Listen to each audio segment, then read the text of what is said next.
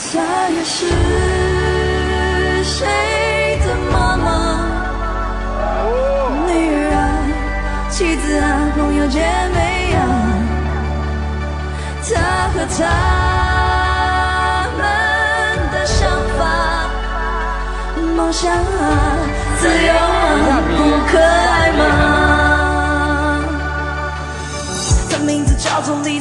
在他想留长发，想很久，要是留了，也只能藏在手术帽下，用发卡大瓜不怕，回到外面吃一枪牙，内心不安想法。我说 Oh，，别太在意 no，你不仅善良可爱，面对专业你是 Bro。Oh Oh no 就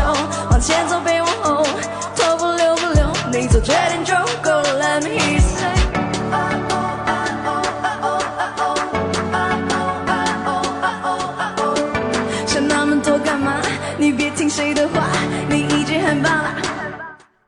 大家好，欢迎大家收听草莓瓜电台，我是乌丸丸。我是深深野。我们本期又是一个三缺一的阵仗，对，我们的粉丝评论说，我们的 C 三二的游戏也该轮到我和深深野两个人了，所以确实我们是为了响应我们热心粉丝的要求，所以这一期就只有我们两个人，因为小鼠又变身这个打工人了，身不由己，命如浮萍。我们这一期的非物质草单呢，就由我和深深野来给大家带来一档最近非常非常讨论率，我觉得还是比较高，就是前一阵儿刚刚完结的，就是哔哩哔哩 B 站的自制的一档综艺节目，叫做《说唱新时代》。B 站哦，B for boy 就是那个 B 站，真的，哎，我现在觉得 B 站真的是了不起啊！就是我们先首先说一下这个，就是大家平时一想到 B 站，就会觉得他们不正经你也，不能这么说。二次元呀、什么鬼畜啊，就是就是会有一些比较，或者说他离就是或者说可能是我们年龄的问题啊，有时候会会在这个时刻突然间哎警醒一下，觉得自己好像离真正的流行文化圈有一点远。但是 B 站就是一个你感觉它是一个跟其他任何一个视频网站的运行逻辑都不一样的这么一个网站。对总之吧，就是你觉得上面的很多视频是有门槛儿的，我觉得可以对，没错，而且我觉得特别奇怪，就比如说咱们所有人都会买什么腾讯 TV 的 A VIP 啦，爱奇艺的 VIP、优酷 VIP，很少有人会买我我在 B 站买了一个 VIP，人家叫大会员，大会员，对，就是没有人会买，因为大家对他们一般对他们自己自制的节目，首先很多人会觉得说他们有自制节目吗？就是一片空白。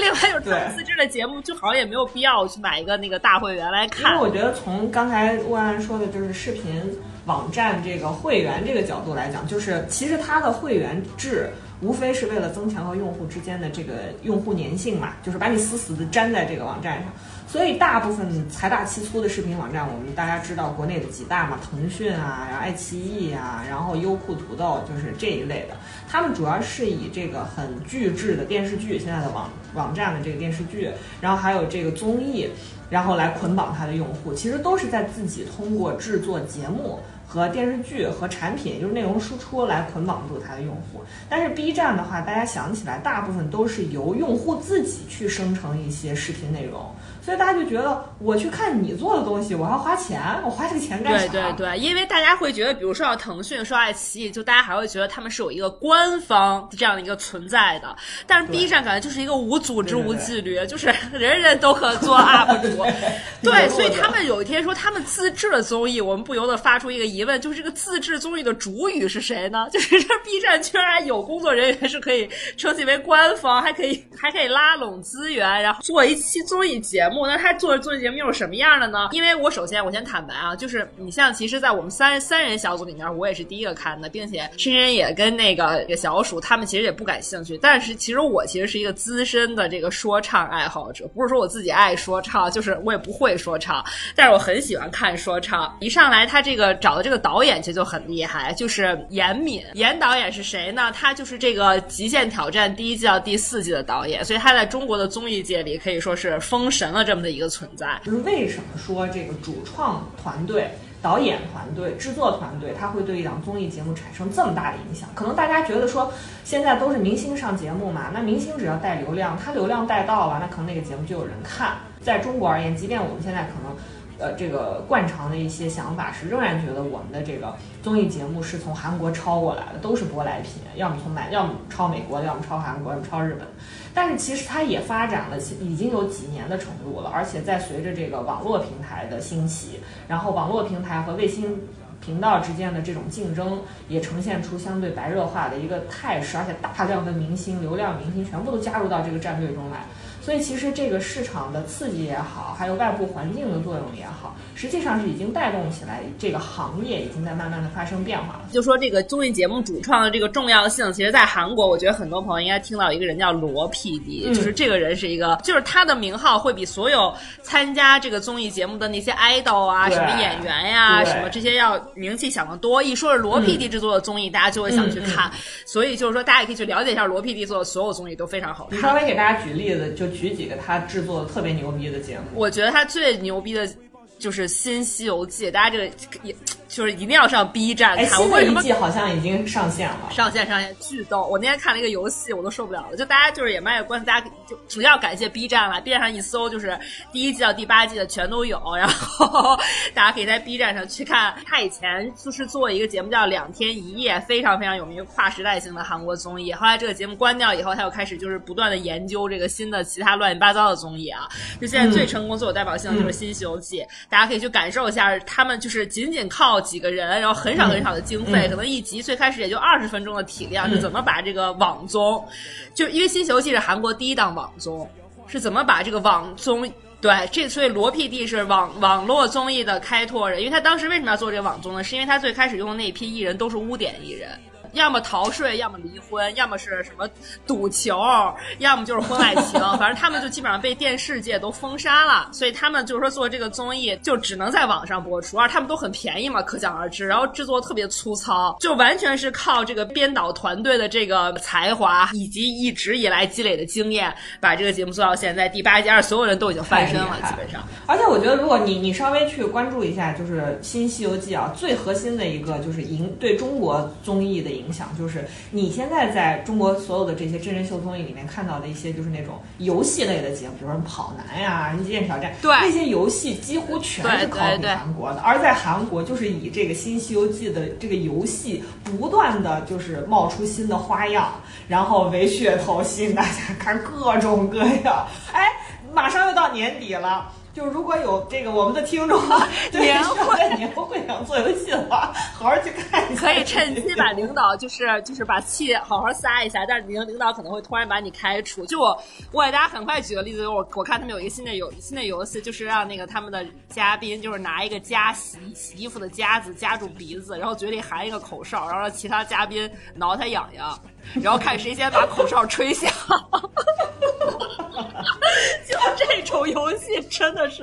太有效果了，朋友们。好了，那我们还是回到这个《说唱新时代》这档节目啊。我们首先把它当成一个普通的说唱综艺类节目，跟大家稍微展开谈一谈它呈现出的样子对。，我们现在说一说完编导以后，我们再说一下评委。其实我对他这个评委好感也非常强哎。就我先说一下评委阵容，其实他是有几组，第一组就是他的这个说唱主理人，就是黄子韬，对吧？黄子韬我就不说了，这种就是明显就是为了这个提升关注量的嘛，没办法。说放他来，他他有一个这个发起人是李宇春，说话呀各方面非常得体，然后观点也非常非常的精辟，就非常拉。我觉得李宇春，李宇春，大家不要觉得就是他现在仍然把他当成一个选秀歌手来看，那我觉得这个真的跟李宇春本人没什么观点，是你的观点太落伍了。就是我觉得李宇春是中国这么多年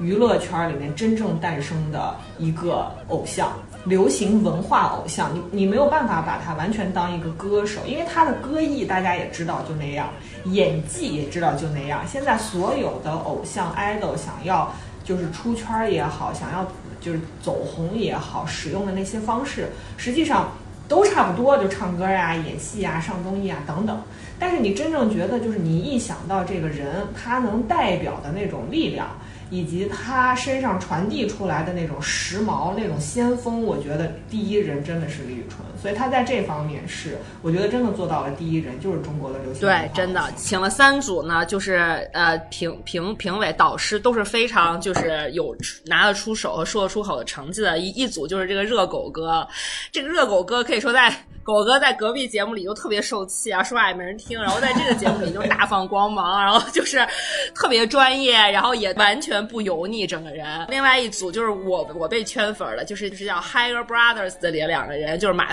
思维和 NONO，就是又谦虚，然后又特别特别有经验，然后你觉得他真的很有才华，说的很有。这是一对来自重庆还是四川？成都成呃成都，我国这个川渝地区真的是说唱大省。这就是一个美国人叫 Rich Brown，也是一个非常火的一个在 B 站也非常火的一个说唱艺人吧。就他们他们剩下这三组人，大家都知道，他们都不是明星，他们就是完全就是纯玩说唱。我觉得，我觉得如果要是说到说唱类节目，可能大家最有印象的就是中国第一档那个所谓的《中国有嘻哈》，对吧？然后在那档节目里面，我们看到的评委是谁？吴亦凡。然后潘玮柏，然后 MC HotDog 和张震岳，然后你就觉得那个节目是很明确的，谁带流量，谁来制造话题度，请的都是大明星，其实算是大明星。但这一档节目他请的，可能除了 MC HotDog，大家能知道一些，甚至我觉得其实真正在中国的听歌的这。更广泛的人群里面听热狗的作品的人并不是太多，所以说其实他的这个评委的整个的这个阵列组合其实是有一点圈层化的，就除非你非常关注说唱。不然你是真的不知道这些人。也就是说，他们选取的评委是说唱圈自己认可的，并不是普罗大众都认可、都喜欢的流行音乐的偶像。对，没错。是黄永汤可能就正在家里发生一些事情，所以他退出了几集的 录制。然后就是在没有他的情况下，你就发现这个整个节目的那个节奏就完全没有受到影响。其实我觉得也提给大家提供一个新的思路，就其实并不需要一个流量艺人真的在那儿插科打诨呀，什么吸引眼球啊，制造抓马呀什么的，就是。是你也还觉得非常的清爽，而这些人其实都是相互之间又能接话又有意思，又接得住梗，然后就是你会觉得他们整个导导师 team 就是非常的又有活力，然后又非常的那个专业，就是非常不油腻，就是他就整个整个评审台上的所有人，包括什么李宇春，还包括这个腾偶尔出现的腾格尔大叔，就是都是就是你很少会再看到说评委说出来说我就是不喜欢。我想要的就是哪哪哪哪种，就是出现这种就是完全由个人情绪支配的评论的观点。大部分大家都会说你的 flow 怎么样，虽然我也听不太懂。你的 flow 怎么样？你的 hook 怎么怎么怎么样啊？我觉得你的口气可以再怎么样啊？你塞的太满了。而且这个时候他会剪辑一些选手之间对刚才那个表演者的一些看法。我这个也想说，刚也说了，就是他首先是一个比较有圈层化的这么一个节目。所以，你当你在看这么一档节目的时候，你完全是需要一个辅助性的东西来告诉你说，我怎么听他唱的歌，A 和 B 之间的区别在哪儿？为啥 B 大家都觉得好，A 大家觉得不太好，对吧？所以我觉得在这方面的话，这个评这个节目的评委和其他选手给出的是一个相对来讲让你觉得是从内容而言延展出来的评论，而不是纯粹的态度或者情绪的选发。对，没错。而且他这种方式就是帮你了解这个辅助材料的插入方式非常的自然，就是因为他会有很多这个机位在拍底下的这个选手的反应，其实他捕捉的就是你同时你能听到话外音，就是评委还在说话。同时，他们评这几个选手在底下就在讨论，就非常非常的真实。就是其实比你插入一些什么字，呃，什么什么花体字来解释什么 flow 是什么意思，什么这个什么意思，就是感觉你要自然的多。而且他们的评委呢，就是他们会说什么话？他们会说啊，OK，你这个音乐类型不是我所喜欢的，也不是我所了解的，但是我听完以后，我很想跟你探讨，我觉得非常非常有趣。就是你会觉得说，哦，原来这些人真的是新时代的说唱。音乐类型是这些老炮儿们也没有接触过的，但是他这些老炮儿们就会觉得非常非常的 open 去了解。他们的想法或者他们创作的一些，就是这个这个经历啊，或者是创造的灵感来自于哪这种，你会觉得整个氛围就非常的平等交流，就完全都不大像比赛的那种形式。然后要再说到选手呢，花八门撒撒宁都有，这啥人都有。还有专门的 UP 主去参真的哎，就他我都不知道 B 站从哪找这些人，他可能就有三分之一的可能是比较混的。就是有一些资历的这个说唱界的老炮，可能疫情期间吃掐不上饭，被公司说你不来倒闭了，这公司就非得来啊！有有有三分之一这样的人，硬着头皮来，硬着头皮来的。然后还有三分之一就是那种 B 站的 UP 主，但他们是有正当职业的，比如什么空管，什么中国机长里边李现那个角色啊，就干这个的。这个比赛的冠军就是那个懒惰，就是来自北京的一个胖胖的那个男生，他他就是烤鱿鱼的，为了凑这个钱来参加比赛，他就是在。在烤串儿、烤鱿鱼，烤了好几个月赚的钱。他们带来的这个极大的丰富了这个一般这个观众觉得一说 hip hop，一说说唱就会觉得爽快，对吧？快歌就是在夜店里跟着摇的，押韵，对吧？也就这么几个点。但是好像，但好像什么说唱才是好的说唱？说唱有哪有可以有哪些不同的表现形式？咱们好像所有人都不知道，就是没有人注意这些，就是听点什么麻辣鸡啊、卡迪 B 呀、什么什么什么那个 Eminem 呀，就大家都觉得好像就这是嗨的，对，一听我就是喝两口我就摇起来了，这就是好的。主要我觉得它突破了一个一个很大的一个现在的选秀圈的一个壁垒，就在于其实选秀这么长时间，从最开始二零零五年的那个超女。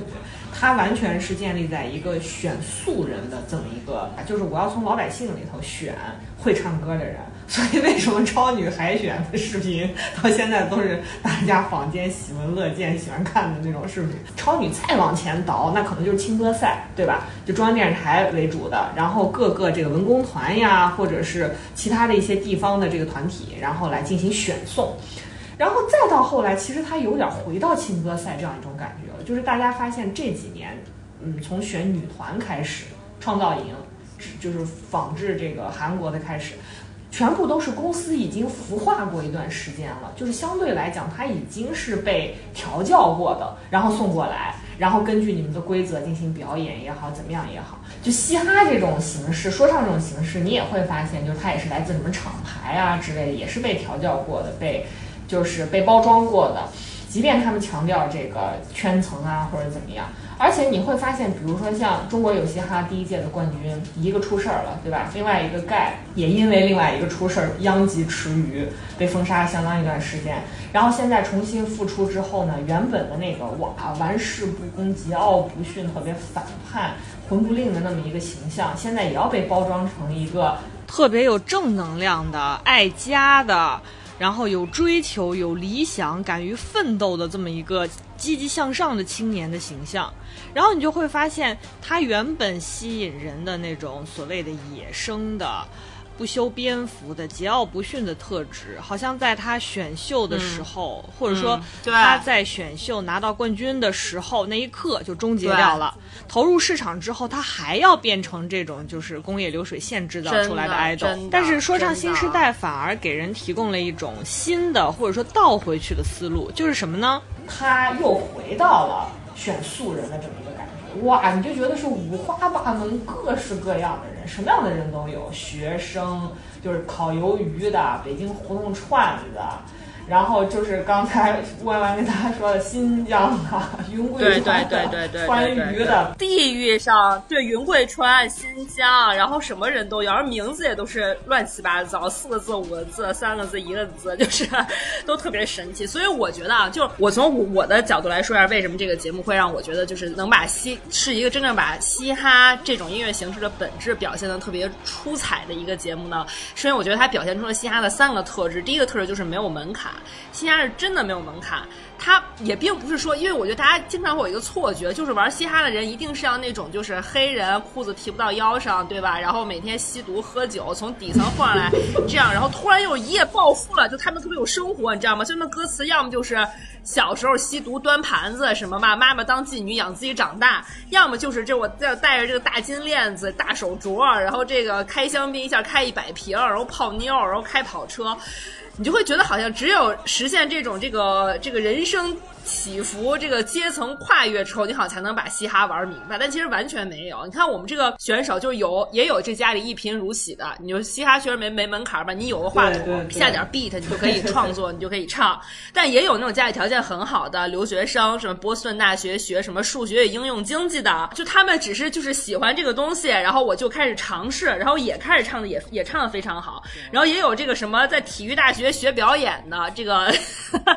一事无成的。然后就好像他，你觉得他好像也没有什么文化，但他的歌词其实写的也非常非常有思考性和哲学性。就是你觉得好像说，其实这个东西是真的没有门槛，没有任何一个人能定义一个成功的说唱歌手应该是什么样子的，或者也没有人能定义一个受欢迎的说唱词，这个词到底是应该是是写这个炫耀自己的，还是写这个社会问题的？我印象特别深，有一个小孩叫诗心文月，他写的那首歌叫《叮叮猫》，就是成都话的蜻蜓，他就写蜻蜓写了一首歌。其实就是嘻哈，其实特别特别这个这个这吸引人的特质就是特别自由，就是没有任何门槛，你可以写任何你想写的东西，不管你是学什么的，什么出身，你有钱或者没钱，你有教养没教养，家庭环境好还是不好，你生活在中国还是美国，所有人都可以参与的这么一项活动，这是第一。第二就是我觉得他这个节目表现出来的形式真的非常非常的 real，就是其实你说 real 真的是指什么呢？很多人会觉得 real 就是我可以这个说脏话。对吧？我想骂谁我就骂谁。我今天骂你他妈的，明天我骂你什么什么什么什么 bitch，什么就是其他的 F 字。对，就一唱歌恨不得每个字都消音，哔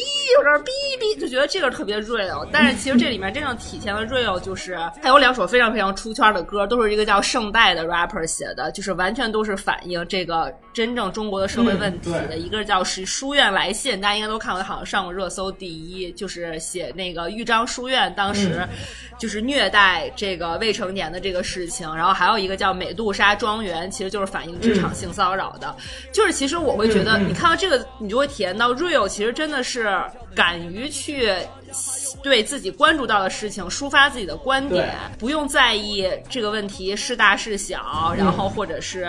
啊有没有什么人关注，会不会被和谐，会不会被怎么怎么样？其实这才是一个我觉得是一个 real 的态度。嗯，对，就是主要你开始发现，所谓的说唱歌手，他不在于拘泥于刚才乌安兰说的，就是我要赚钱。对，你会发现之前的从中国有嘻哈，就即便如果你是从那个时候开始了解，就是中国所谓的嘻哈圈搞说唱的这些人。开始的时候，你可能你的固有印象是这些人都特别像流氓，嗯，没有文化，特别粗俗，特别粗鄙，然后谁谁都看不上，没什么文化吧，还就是自己自命不凡，对吧？他的形象是这样的。然后他唱的都是什么样子的呢？就是。苦闷，没钱，穷，要有钱，要泡妞，要给妈妈买大房子，要使劲数钞票，我他妈就是要过暴，就是一种暴发户心态。你发现就是流氓想当暴发户，就是这么一种心态。所以其实为什么当时 当时那个节目结束之后，除了像，我们就直接直说了那个他的冠军之一 PG One 跟李小璐就出现那种情况。然后影响到整个，实际上它是一个压死骆驼的最后一根稻草，因为你已经给大家奠定了这么一个脏乱差的这么一个嘻哈圈的印象，然后他又出了一个确实是出了名之后不知道该怎么地的睡人家老婆这么一个嘻哈歌手的形象，所以才导致。这个圈子里的其他的人，或者说大部分的人，他出头的机会可能在这个选秀这个途径里面又被封闭掉。对，然后慢慢慢慢，可能这个风过了之后，又开始慢慢解禁。像今年，其实除了 B 站出的这个说唱新时代以外，像之前的那个中国有嘻哈，它可能换了一个包装，它也在出。就是嘻哈，你会发现它这个市场仍然是很巨大的。然后与此同时，另外一个事实是，虽然说唱被禁了一段时间。但是这个选秀这个形式仍然是大家特别喜闻乐见的。后来不就开始选偶像吗？这些偶像当然是被公司孵化过，他可能懂礼貌、讲礼仪，然后在台面上特别的招人喜欢。但是他又呈现出另外一种样态，就是越来越多的富二代开始加到这个队伍里面来，然后大家就发现，通过选秀想要改变自己命运的这个途径，又被有钱有权的人给堵死了。就如果大家关注前段时间，像什么周震南呀，什么黄明昊的父母是所谓的老赖，就你后来才会发现，哇，原来他们的家世背景这么好，这么有钱。那他在训练的这个过程中，肯定有背后强大的资金支持，然后他还能取得一个好成绩，这条路又被有钱人给堵死了。这是我觉得我们再去看说唱新时代的一个视角吧，给大家提供一个新的思路，就是他又开始选素人。就是又开始选老百姓，然后这个时候你再看他们说唱的内容，他们表达的内容和以前呈现的特点又是非常非常不一样的。我们再看说唱新时代的时候，恰恰是我刚说的，就是他又回到一个选素人、选路人、选平头老百姓、平头老百姓自个儿选自个儿这么一个节目的选秀形式的时候，你会发现，就是哎。这个圈层里面的很多人，他开始关注一些真的问题了。就比如说刚才沃婉说的，有关于职场性骚扰的，有关于这个校园性侵的，还有我听到的，他们也在谈论亲情，有写给爸爸的，有写给妈妈的，他们也在重新回头去看自己青春期或者是穷困潦倒时期的那一段经历，对现在的这个反哺的过程。我不想死在二十岁。对，我觉得这首歌大家真的也是写的非常好，就是以就是大家可能遇到青春期的迷茫呀，然后还有包括那个于真一个女选手唱的她和她和她，就也是女权的平等的思考。就是你会发现这些 rapper 这些年轻的孩子，实际上他们都很年轻了，就是用他们一种比较激烈的、比较这个嗨的。情绪比较高扬的这样一种形式，在表达他们的生命经验，尤其是这个节目里面有有好几个女 rapper，她是我觉得非常抢眼的。实际上，我觉得这个节目它有一个特别好的地方，是我这次看到的，就是它其中有一个叫陈静南的一个女女 rapper 参赛者，对，其实她的外形来讲非常胖。你如果从就是她是肥胖的那一种，嗯，我们不应该从体型上面去 judge 一个女性啊。但是你会觉得，如果同样的情形放到其他节目里面，她的身上的这个外在的特质是一定会被拿来消费的。那个消费的渠道，甚至是来自于一种特别虚伪的那种善意。嗯，对对对对。让旁边的人说我不在意你胖啊，你就吃啊，或者怎么怎么样，他会通过那种伪善的形象的那种方式来消费他。但是这个节目，我觉得我专门回头去看，从头到尾没有一个人对他的就吃东西也好。对他的体型也好，嗯，造型师给他进行梳化也好，包括他们团队之间进行合作的时候，他们对每个人在一个呃他们表演的这个节目里面的角色定位也好，从头到尾都没有很明确的指出这个女生和其他人的不同，这是一点。然后另外一方面就是这个节目没有把女 rapper 的这个性别身份专门摘出来，变成一个符号性的东西，不停的在这个里面进行明确，就是不停的告诉你说她是个女 rapper 啊，我不想跟女的比，哎呀，跟女的比多没劲。这个时候回头再去看中国有嘻哈的时候，比如说当时出圈的什么亚米、娃娃，他在那个节目里面的很多个桥段里面都是会被其他的 rapper 拿过来说。那是女 rapper 啦，你赢了女的有什么面子啊？等等，他是会被进行性别消费的。但是在这个节目里面，你会觉得就是这一点，我觉得他是秉持的比较好的一点，所以让你会觉得他为什么让人感受到的是一种多元的，呃，这个表达。互相碰撞、互相交流的这么一个感觉，而且它能涉及到很多的，不管是个体的经验也好，你在社会中的这个实践也好，你对于大是大非问题的关注也好，你会发现这个时候它就是更广阔的这个所谓的中国说唱圈的这个组成人群是比较丰富的，它的这个样态呈现跟之前所有的节目对对对对对对完全不一样。说上新时代的选手之间的氛围啊，就像就是深深也说，其实特别特别的善意，他好像有点像一个乌托邦的感觉，你有这种感觉吗？就觉得他们特别。我觉得你跟大家稍微介绍一下他节目的录制场所吧。我觉得其实他就是在在建一个和搭建一个，就是所谓乌托邦的那样一种想象。就是他们很没钱，对他们其实就是在找了一个破仓库，这个仓库呢，而且还在一个。这个居民楼的旁边离得很近，所以他们呢就要为了照顾这个居民楼的作息呢，所以他们录节目只能每天晚上录到十点钟，就是特别是他们就中间有些这个舞台公演舞台的时候，就要导致他们从下午四点开始录。但是这些选手他们在乎的点呢，不是说什么我要早上我要晚上怎么有优势，他们会说我想要那个夕阳的光。或者是我这个歌就要留在晚上唱才有氛围，然后呢，你就会觉得这是非常可爱的一点，是他们公演舞台。然后其他所有人，他们平时吃住都在一起。OK，我那我们这边再帮大家明确一下节目形式好了，就是它整个的运作逻辑，就是 B 站做说唱新时代，它这两者的结合不是一个非常生硬的，就是大家觉不觉得，比如说你看一档选秀节目。你根本不在乎它到底是在腾讯播的还是在爱奇艺播的，反正他只要播了就行了，跟这个平台关系并不大。嗯嗯嗯。不管是创造一零一也好，还是什么青春有你也好，对吧？就是这个平台跟这个这个节目的联系，我们不在意，以及他们也没什么联系，只不过就是谁出钱而已。在说唱新时代这档节目，它和 B 站这个我们在开篇就跟大家讲过的。非常特殊的一个视频对平台，它的结合是超级紧密的。就给大家说几点啊，第一就是刚才说到的他的所谓的见证人叫李宇春，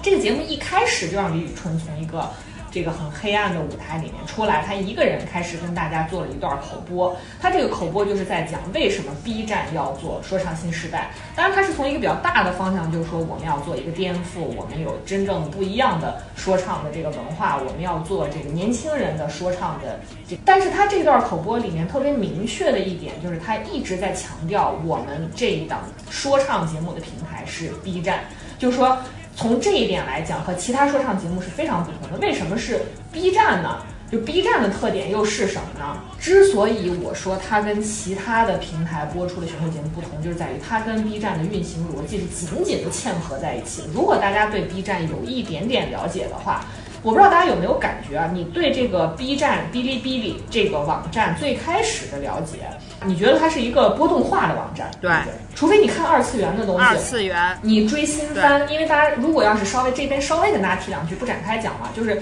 你如果看日本的动漫的话，它四月还是八月还是十月，它每每一年的这两个时段会播新的动画出来。然后它还有有一些就是长期连载的动画会不停的去更新，所以他们出新的动画就叫新番。所以哔哩哔哩最早是在中国做的这个网站，和另外一个叫 A 站，就是 ACFUN，A C F U N 这个网站，只有两个网站都是在做这个新的动画的更新，就是让中国的用户可以更快的接收到日本的这个动画节目或者是动画的连续的这个动画片的这个接收渠道。后来呢，他被人知道是因为他创造了一种视频的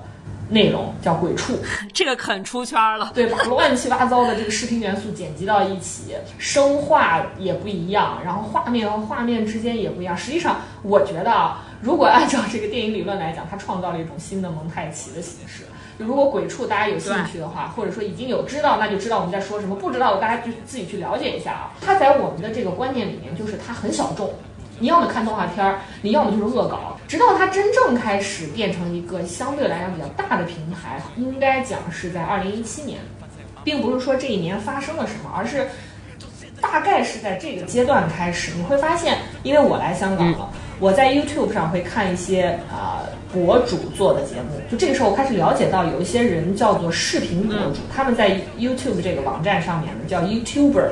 然后他们每次做完一期节目，不管他们是介绍化妆品也好，啊，大部分都是时尚美妆博主啊，他们都会说，如果大家有兴趣的话，请关注我的 YouTube 呃 YouTube 频道。那同时呢，也希望大家能够在 B 站给我点赞和投币。哇，我这时候才发现，B 站其实在相当的程度内，在中国内地承担了 YouTube 这样的一个功能，就是它让内地的美妆和时尚博主开始在上面进行展示。然后它的这个机制又是很不一样，它和 YouTube 平台是很不一样。YouTube 平台实际上就是点赞，然后好像就是收藏、转发，就是就是这些比较传统的功能啊。但是在内地呢，就是比如说像 B 站，它有几个非常不一样的特质。第一个是，其实是呃 B 站把这个弹幕机制发扬光大的，就是这个弹幕机制，它虽然起源于日本啊，就日本有一个叫 Nico Nico 动画，它的最开始用这个弹幕的东西。B 站实际上是国内第二家做弹幕的网站，第一家是我刚说的那个 A 站，就是这个弹幕在日本的这个单词里面，它就是评论的意思。但是呢，如果你使用过弹幕，或者大家发过弹幕，或者大家看过弹幕，会发现弹幕和评论的区别是很明显的。第一，它是非常讲究时效性，我像一个非常在场的那么一个临场发言，它是非常 alive 的那种感觉。就比如说老师说了一句什么，哎，我立刻有想象，不一样的东西，我要举手发言，这种感觉临场性特别强。另外一个呢，就是他的这个对象不一样，因为如果是评论的话，大家通常会针对整个的这个视频内容去做一个评论啊，我觉得怎么怎么怎么样。但是弹幕是你在那一个时刻觉得有什么问题，或者你有什么想说、你想鼓励的，你就会发上去。还有一个就是数量不一样，比如说你那个评论只能有一个，但是这个弹幕你可以不停的发，不停的发，对吧？对吧？然后还有就是这个契合度不一样，就是它特别能够让你在一个人观看视频的时候感受到一种特别热闹的感觉，无数个人在跟你一起看，这个临场感特别强。就包括如果大家现在看喜马拉雅的这个，我如果大家是在喜马拉雅上听我们的节目的话，其实喜马拉雅现在也开通了这个音频播放弹幕功能。没错，没错，没错。对，所以大家可以去。我觉得大家可以给我们发哦，对，大家可以就是用我们用我们这期节目来体验一下，我们到时候来检查一下，看有没有一个小可爱给我这么在比如三十九分零七秒的时候留一个弹幕。弹幕，觉得莫安说太对了。然后另外一个呢，就是让这个视频的创作者和呃视频创作者能够特别及时的得到一个他要获取的那个市场的反馈。然后另外一个，它一个加强的机制，就是所谓它的投币机制。对对对。刚才温安本来想跟大家讲的那个，在说唱新时代里面，它有使用到的一个跟 B 站运营逻辑一模一样的投币机制。就是 B 站设置的这个东西，它所谓的一键三连啊，就是点赞、收藏、投币。如果你经常 看这个，看这个就是 B 站的一些视频的话，你会看到，就是经常博主会说，请大家一定要点赞、收藏、投币，像个口播一样？就是它叫一键三连的操作。你试图去成为他的会员的话，你会发现他的这个获得他这个 B 站的投的那个币的方式，是要你不停的在上面保持在线。对，就是你看的时间越长，你获得这个币的数这个数量就会越多。就是你必须这个只有在线才能获得这个币，所以它就是紧紧的把观众依附在它这个平台上，强调所谓就是现在的所谓的用户粘性嘛，对对吧？另外一个呢，就是它 B 站给予了一个更直接的用户投币和。UP 主发视频，三者紧密结合在一起的一个方法就是在线货币。OK，也就是说，他呢用这个货币解决一切，就是你只要给他投币，然后百分之百分之十，好像就是十分之一就会给到这个 UP 主，他就会获得这部分收益。他是直接可以通过投放视频来收益的。虽然就是这样一种直接的套现吧，算是对吧？很粗暴，但是呢。它通常来讲，这种价值的流通实际上是优质视频的一种流通的表现，就是它会特别紧密的把 UP 主，嗯，还有这个用户，把他们团结在一起。这块儿再给大家稍微解释一下什么是 UP 主啊，就是这个 UP 实际上就是 Uploader 的简称，对，就是它是指在 B 站里面有相当一部分人比较固定的、有周期性的，把他们原创的一些视频内容传放。投放到这个 B 站平台上面来供大家观看，然后这部分人呢就叫 UP 主。所以为什么我们说就是这个 B 站它的这个机制很特别？是的，除了刚才说到的这个弹幕机制、投币机制，还有一个就是它作为自媒体的创作机制。嗯嗯。刚才给大家解释了什么是这个 UP 主，就是说它这个 B 站的平台实际上也是完全以啊，就是这个 UP 主自己来进行创作，以这样一个内容导向。嗯，作为它整个平台运营的一个大方向，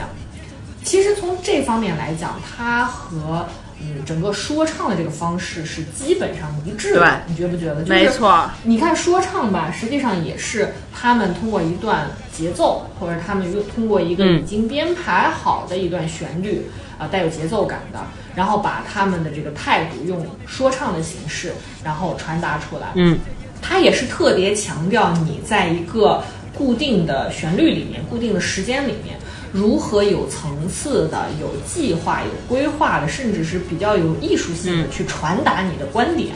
它可能有时候是叙事性的，有时候说是批判性的等等，所以这和视频创作的那些 UP 主他们的这个视频内容是不谋而合。对，因为你现在市市面上最流通的一方面，比如说最为大家观看多的就是啊美妆啊时尚类的节目，还有一些就是影视类的评论性的节目，还有就是影视类解说类的节目，还有时事类的、军事类的，五花八门。比如说我在 B 站上最常看的 就是左拆家，一个军事类的，就是他以前当兵。然后他就在上面分享很多他当兵过程中特别有意思的一些事情。嗯，如果大家有兴趣的话，也可以去搜一下啊。这个 B 站它这个运营模式跟其他所有的这个视频网站的运营模式是完全不一样的。所以在这个说唱新时代这档节目里面呢，它几乎是把整个 B 站的这个运行逻辑给内嵌在里面了。这是一次非常非常成功的一个平台营销。比如说，你要是看《青春有你》啊，《创造营》，我觉得大家现在如果我提起来，你可能已经分辨不清哪个是腾讯出的，哪个是爱奇艺出的。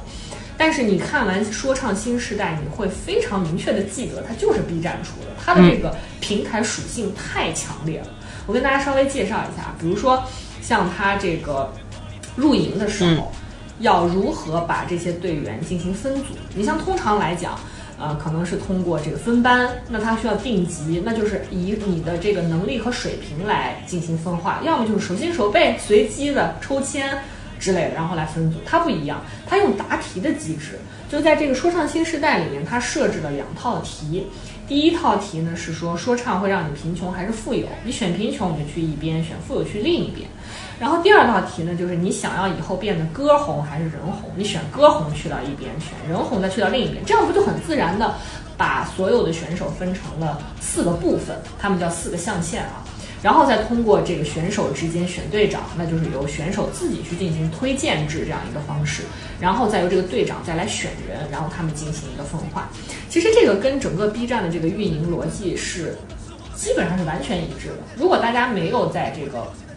B 站上面去购买所谓的大会员的话，就是所谓的花钱嘛。它这个大会员其实跟腾讯呀、爱奇艺有点相似，就是你要花钱，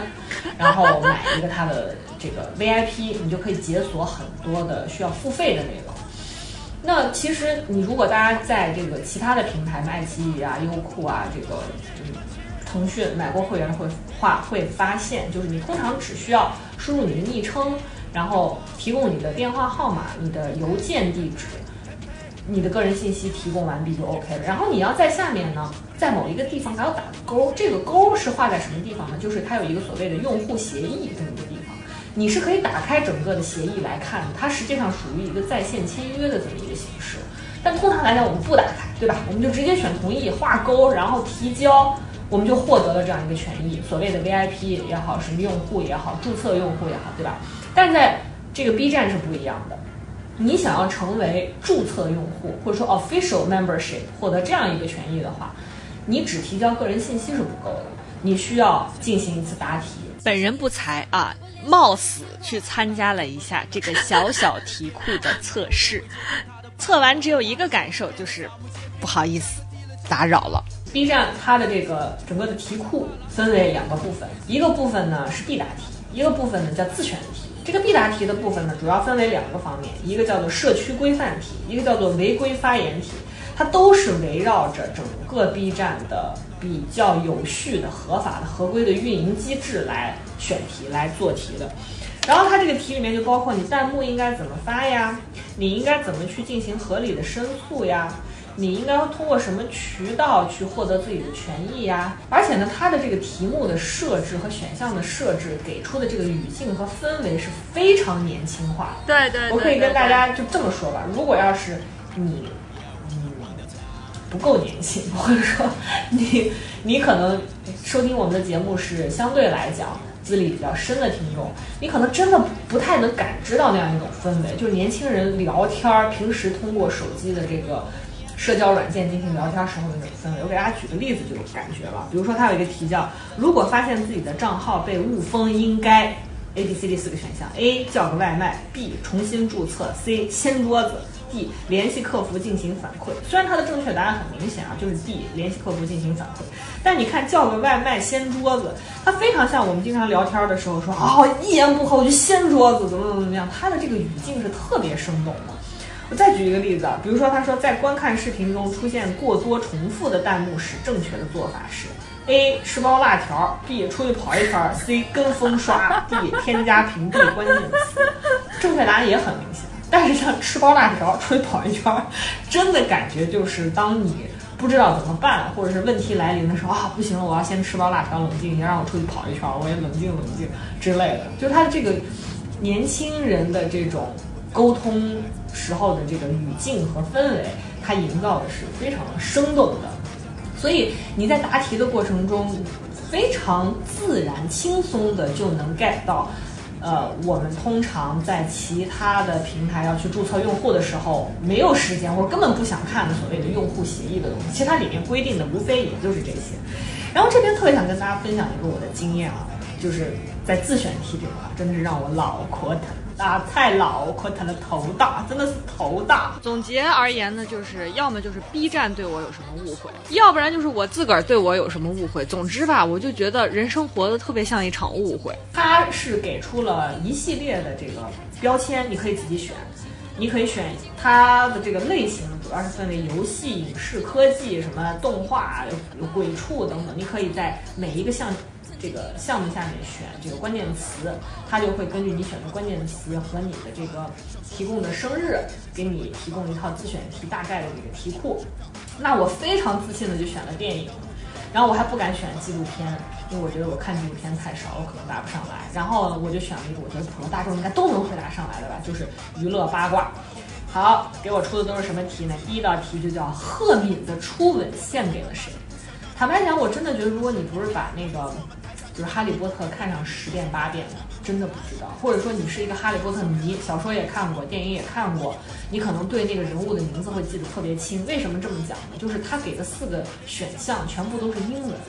而且这四个英文呢，全部都是那种连名带姓，连 middle name 就是中间名字都夹在那，非常完整的一个外国的姓名。而且四个选项呢互为迷惑项，什么意思？就是里面的字母变一下，但是看起来就是四个一模一样的英文名，就有一种我刚刚开始考试就开始做最后一道大题的感觉。我抱着非常复杂的心情翻到了下一个题。第二道题就是胡歌复出的第一部剧是什么？哎，胡歌复出第一部剧是啥呀？是《伪装者》还是《琅琊榜》呀？当然不是了，是神话。什么神？话。他跟谁演？他跟白冰演的。发现了吗？这是一个非常 典型的以粉 Oh 丝文化为基础的出题的思路。你必须粉胡歌，你才能清楚的记得他人生的各种里程碑的作品，复出之后的第一部剧。然后还有题就是类似于 TFBOYS 的队小长是谁？凯，小凯，你这就是小凯，不是王俊凯，太生疏了。嗯，我又答错了。刚才吴婉曼已经纠正了我，队长是王俊凯。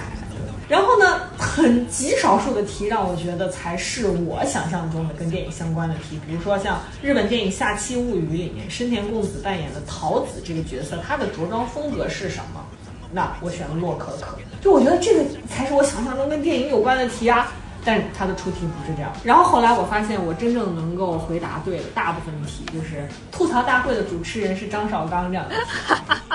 总之吧，就是大大的加深了我的挫败感啊！我跟大家汇报一下，我最后的得分是七十四分，说我打败了百分之八十六的人，于是我对那百分之十四的人产生了极强的好奇心。有朋友或者说我们的听众是那百分之十四，请在下面留言好吗？刷一波弹幕，一键三连，好吧？好了，我们说回到这个说唱新时代啊，就是他也是通过一个答题机制，把这个所有的参赛选手进行了分组，进行了分队。分队之后呢，他们再进入到这个比赛之后呢，就是这个时候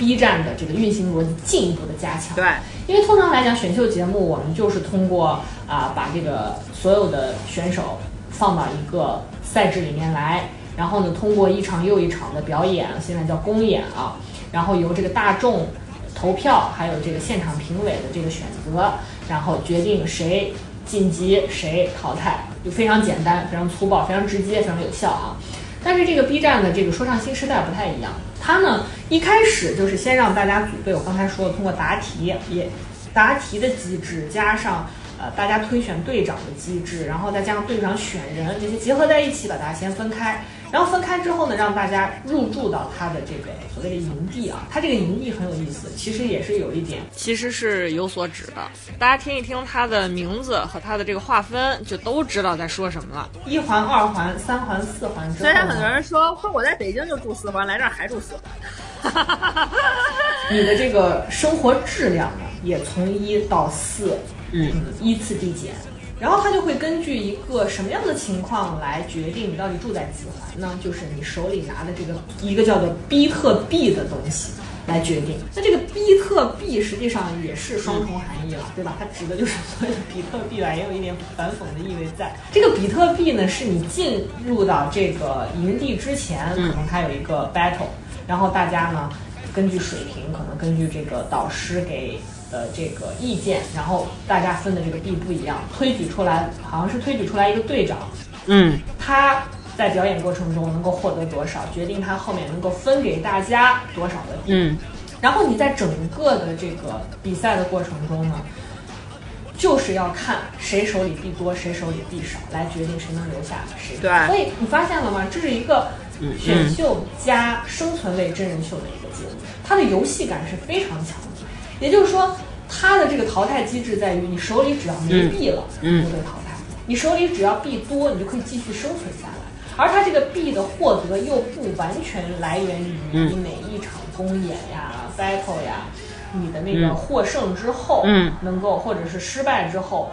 获得的币的多少，嗯持有的这个币的多少。获得这个比特币的渠道还很随机，我记得非常清楚，是刚开始的时候，黄子韬就跟队员进行打赌啊，就是因为嗯当时他们所有的这个队员在进行选歌，然后呢，他就说，哎，太无聊了，这个等的过程，要不咱们打赌吧？我就赌他待会儿会选哪首哪首歌，然后说你们谁有应战的呢？我们来拿这个币来对赌。嗯然后有一个选手，如果大家看这个节目，可以关注一下，叫江云生，好死不死的那个道士，就是可能有的时候能给大家算上两卦。结果他就跟黄子韬对赌，黄子韬就说：“你拿出来几个，然后拿出来更多的比特币，咱俩放一块儿。然后你要赢了，你就把所有的币都拿走；你要是输了，你就输五个币这样子。”然后这个姜云升就说：“行，没问题。”结果几轮下来，黄子韬以全败的战绩，把他手里的币基本全给了姜云升。对对对对对对，然后这个叫姜云升的选手就在这么一个非常随机的情况里，就感觉像在地上随便捡了，就捡了六十个币这种感觉。有没有一种就是大家在玩那种吃鸡类或者什么类的游戏的时候，有一个人突然在前面死了，或者是在前面掉了装备，你赶紧上前去把这个东西捡起来，你就可以获得装备或者是这个金钱的加持。所以他一下就变 阔了，你知道吗？然后在他们这个营地里面呢，还有一个类似于银行的地方，就是你没币了，你可以去借，对但是你借的这个对象呢是币多的人，然后他在这个这个像银行一样的地方来帮你做一个记录，等到你有的时候，你必须要还他，然后可能还会产生利息，那是你们之间的这个协议啊。然后这个时候，这个姜云升手里突然多了这么些币之后，就很多人去找他借借钱。姜云升就觉得说，只借钱多没劲啊，我也来搞一个 battle 呗。币啊当他的对这个这个赛制非常的随机，他就觉他就说我也来搞 battle，你 A 和 B 想，呃，都 A 和 B 里面，但凡有想问我借币的，你们想，你们你们就 battle，你们 battle 呢，A 拿一个币，B 拿一个币，我呢拿一到两个，你们里面不管谁赢了，你们就把所有的币都拿走，这样子，嗯，比较有意思。结果呢，就在他办的这个 battle 里面，有些人就通过这个机制，真的获得了一些币。本来手里可能只有两个，结果呢，通过 battle 可能一下就变成十个或者怎么样，那他就觉得啊，我稳了，我接下来不是很担心了。然后这个币能干什么呢？它可以帮你去获得更好的创作资源，对它可以去帮你获得更好的这个录音设备。就总之是它算是一个像对流通一样的东西。它是等于，其实它这个机制就很像刚才我跟大家说的这个投币打赏的这么一个机制，就是因为你好，我就给你币。其实真正这个币对这个选手起到作用有多大呢？也不是非常大，因为本质上来说，它还是一个选秀类的节目。但是你会发现，在整个的过程中，B 站的这个运行逻辑是紧紧的依附在整个的这个节目里面。你只要手里还有钱，就像你那个血槽还没空一样，你就还活着。只要你那个钱没了，就是这个比特币没有了，你就死了，然后你就被淘汰了，你就 game over 了。所以它的这个游戏感特别强，游戏感就是现在年轻人特别强调的一个东西。所以它实际上，我觉得它从整个的运营呀、赛制啊、规则的这个设定上来讲，是有非常强的考量。你也足见 B 站的用户设定是非常准确的。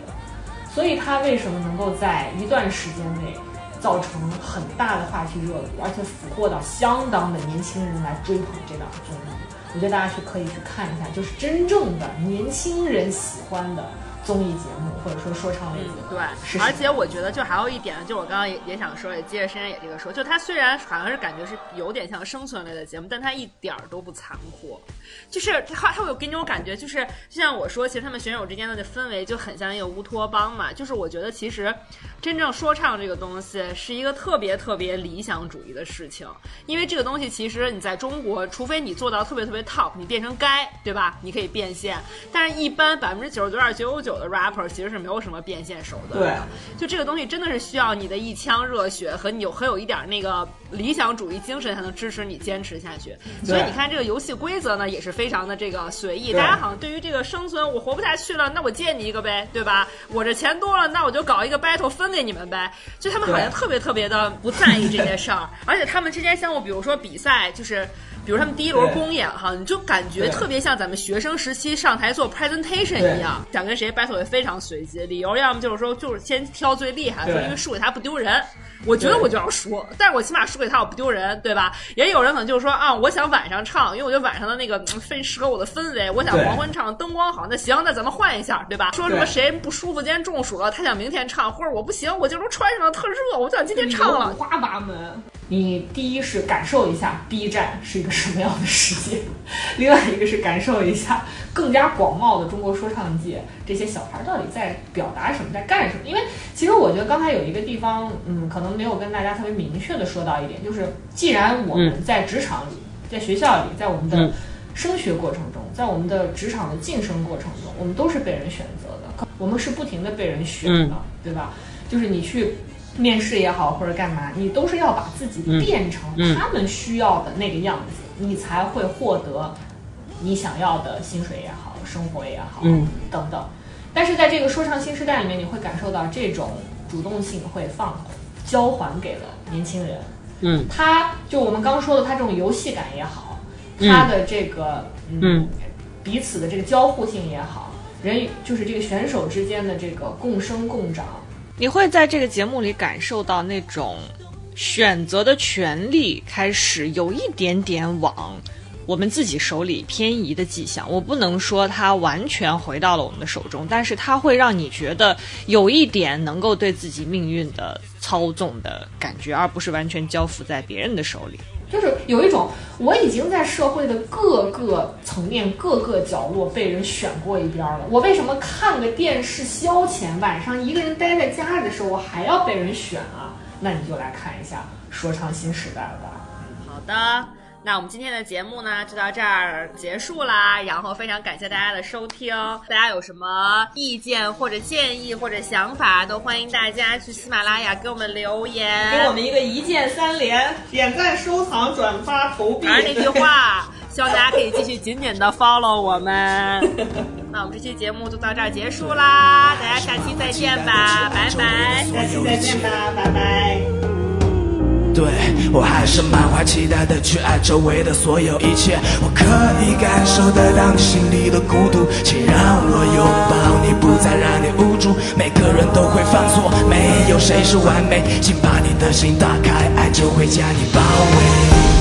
煽情的故事只是为了掩盖掠夺，说救我于水火，但火是他们放的。送来汽车、微波炉和冰箱，不过是基于我们脚下古老而有限的宝藏，石油、金属，甚至祖先的骸骨在添油加醋，把他们制造的苦难当成一手好牌，却不在乎他们自私、愚蠢、肥胖的后代，不愿从危险的美梦中醒来。哼，那个夏天像一团旧烟火，回忆牵我度过悠悠长假期，当掉阿玛尼，再没有纸醉金迷。现在沙发里我和工藤新一，我的未来和过去像对不上的焦距。我的父亲终日忧虑，砸碎了六十二年的老相机。他问我还有没有救？逃避虽然可耻，但是有用。在这平淡无奇的冬日午后，病危，见他走时僵直的脊椎，没掉眼泪，捧着他凌乱的骨灰。我也是一座流动的墓碑。